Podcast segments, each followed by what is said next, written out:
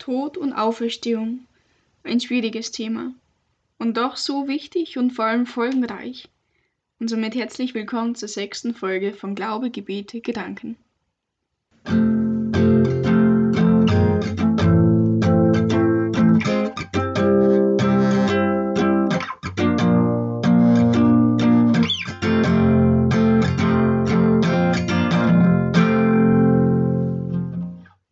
Trauer und Abschied sind schwierige Themen, vor allem für die direkt Betroffenen. Und man merkt ja, dass dieses Thema jetzt nicht unbedingt dieses, ähm, was in der Gesellschaft am häufigsten angesprochen wird. Aber es ist und bleibt Teil unseres Lebens. Und man merkt vor allem durch den christlichen Glauben mit der Auferstehung und dem Glauben an ein ewiges Leben, das uns Gott schenkt, so wird dieses Thema Tod und Auferstehung zu einem Thema, das wirklich im Diesseits, das im Hier und Jetzt wichtig ist und entscheidend ist. Aber wenn man vor allem im Christentum merkt, dass das Thema sehr geprägt ist von Begrifflichkeiten wie Hölle, Fegfeuer, Gericht, aber eben auch vom Himmel. Und ich glaube auch an das. Nur sind meine Vorstellungen, was hinter diese Begrifflichkeiten steckt, wahrscheinlich nicht ganz so negativ und von Strafe geprägt wie die meisten Assoziationen damit. Ich glaube vor allem an den Himmel, an ein ewiges Leben bei Gott. Und das bedeutet für mich, dass wenn jemand stirbt, dass dann das Ich, also im Prinzip die Seele, zu Gott kommt. Also man hat ja oft so die Vorstellung, dass der Verstorbene dann so auf einer Wolke sitzt bei Gott. Und ja, genau die Vorstellung habe ich auch.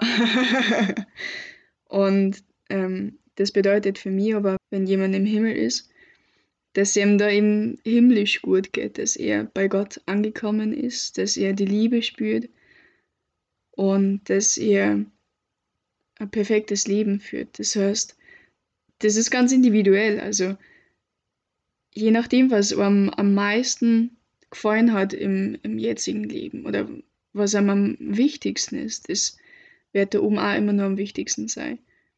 Das heißt, es wird weiterhin die Familie geben, es werden die Freunde da sein, vielleicht irgendwelche Haustiere, die am wichtig waren. Man wird die Hobbys machen können. Ich glaube, dass man da oben ist mit all seinen weltlichen Erfahrungen und Leidenschaften, die man halt jetzt auch schon gehabt hat. Nur, dass oben das ganze Negative wegfällt. Und ja, in meiner Vorstellung ist auch Fegfeuer dabei, nur nimmt man halt den Begriff nicht mehr her.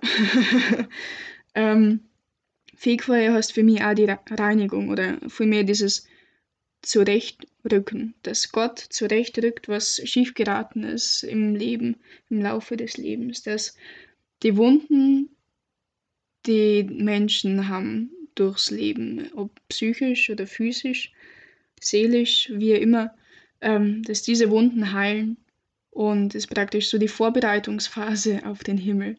Und ja, in meiner Vorstellung könnte jeder in den Himmel. Also nicht nur die besonders Guten, die Heiligen oder so, sondern wirklich jeder, der sich für Gott entscheidet. Und das ist ja dann im Prinzip irrelevant, wie man gelebt hat. Aber meine Vorstellung ist, wenn man stirbt, dass man dann Gottes Liebe spürt, seine Geborgenheit, dass man wirklich aufgenommen wird. Und ich glaube, wenn man dann so einer enormen Liebe gegenübersteht, dass dann keiner mehr Nein sagen kann. Und, und ich glaube nicht, dass Gott zu irgendwem Nein sagt. Ich glaube, im Tod oder im Zeichen der Auferstehung zeigt Gott am allerstärksten, wer er ist. Im Zeichen der Auferstehung kommt seine Botschaft am allertiefsten um, weil er dort sagt, er ist da, er ist in unserer Angst, in, in unserer allergrößten Angst da für uns. Und er will uns helfen und er schenkt uns die Liebe und die Geborgenheit. Er schenkt uns die Vollendung. Vollendung heißt für mich ja, dass der ganze Stress, das ganze Leiden des Menschen weg ist. dass man zufrieden sein kann mit dem, was man hat, dass man in Frieden ruhen kann, dass man ankommt.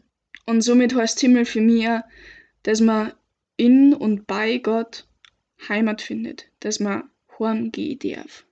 Hölle dagegen heißt für mich eigentlich die Gottesferne. Also dass man sich im Tod sogar nur gegen Gott entscheidet, dass man sich von ihm abwendet. Und ich glaube, dass das dann letztlich die Qual ist.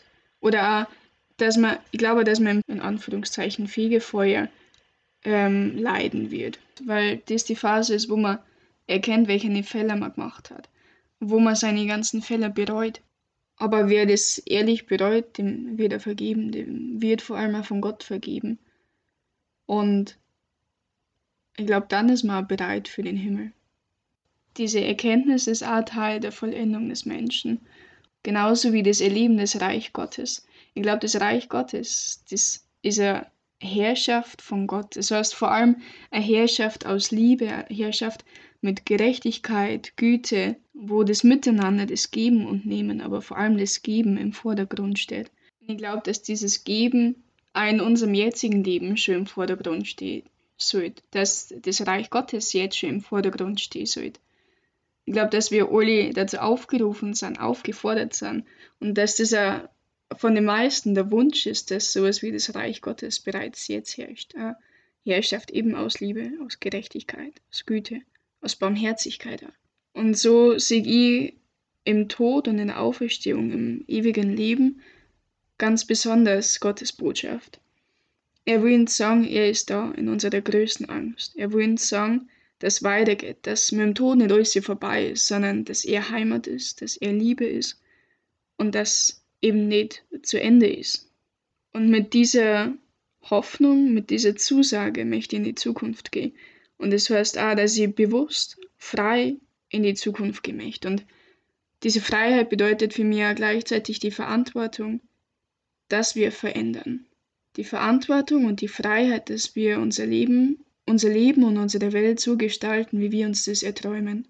Und so kann uns die Hoffnung, die uns die Auferstehung schenkt, die uns Gott schenkt, zur Motivation werden. Und so möchte ich enden mit Zitaten von Trixie Schönbuchner und Dorothee Sölle, die sagen, also komm raus aus deiner Komfortzone, lass dich führen und leiten und verschenke dich damit. Denn am Ende der Suche und aller Fragen steht keine Antwort, sondern eine Umarmung.